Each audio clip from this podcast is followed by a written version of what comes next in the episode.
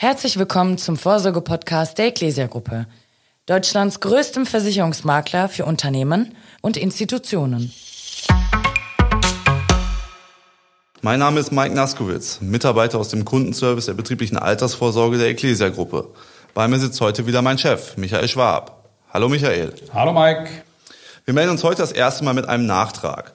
In unserer ersten Folge hatten wir ja bereits über die Paragraph 100 Förderung gesprochen. Dazu gibt's jetzt was Neues. Michael, möchtest du uns kurz erzählen, was hat der Gesetzgeber beschlossen? Das sind zwei Dinge, die sich hier geändert haben.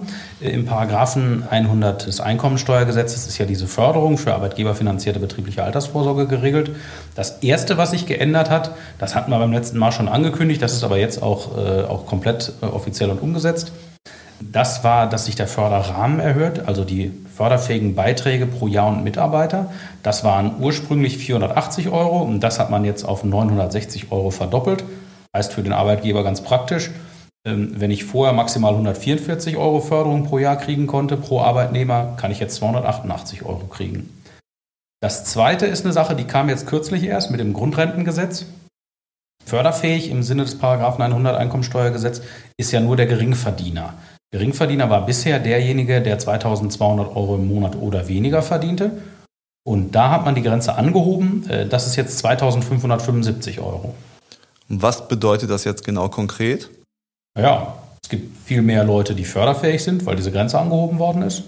Und es gibt viel mehr Geld. Und ab wann gilt diese Neuregelung? Naja, das hat in Kürze Gesetzeskraft. Das Praktische ist, wenn ich jetzt im, im Herbst eine neue betriebliche Altersvorsorge einrichte, kann ich noch die ganzen Jahresförderbeträge in Anspruch nehmen, wenn ich das äh, richtig mache. Und von daher äh, gilt das ab jetzt. Und äh, kann man auch sagen, wer sich sowieso schon mit dem Gedanken getragen hat, für seine Arbeitnehmer was zu tun, eine arbeitgeberfinanzierte betriebliche Altersvorsorge einzurichten, vielleicht 40, 60, 80 Euro im Monat oder 500 oder 1000 Euro im Jahr für die Altersvorsorge der Mitarbeitenden auszugeben, da ist jetzt die richtige Zeit, damit anzufangen. Super, vielen Dank für das Update.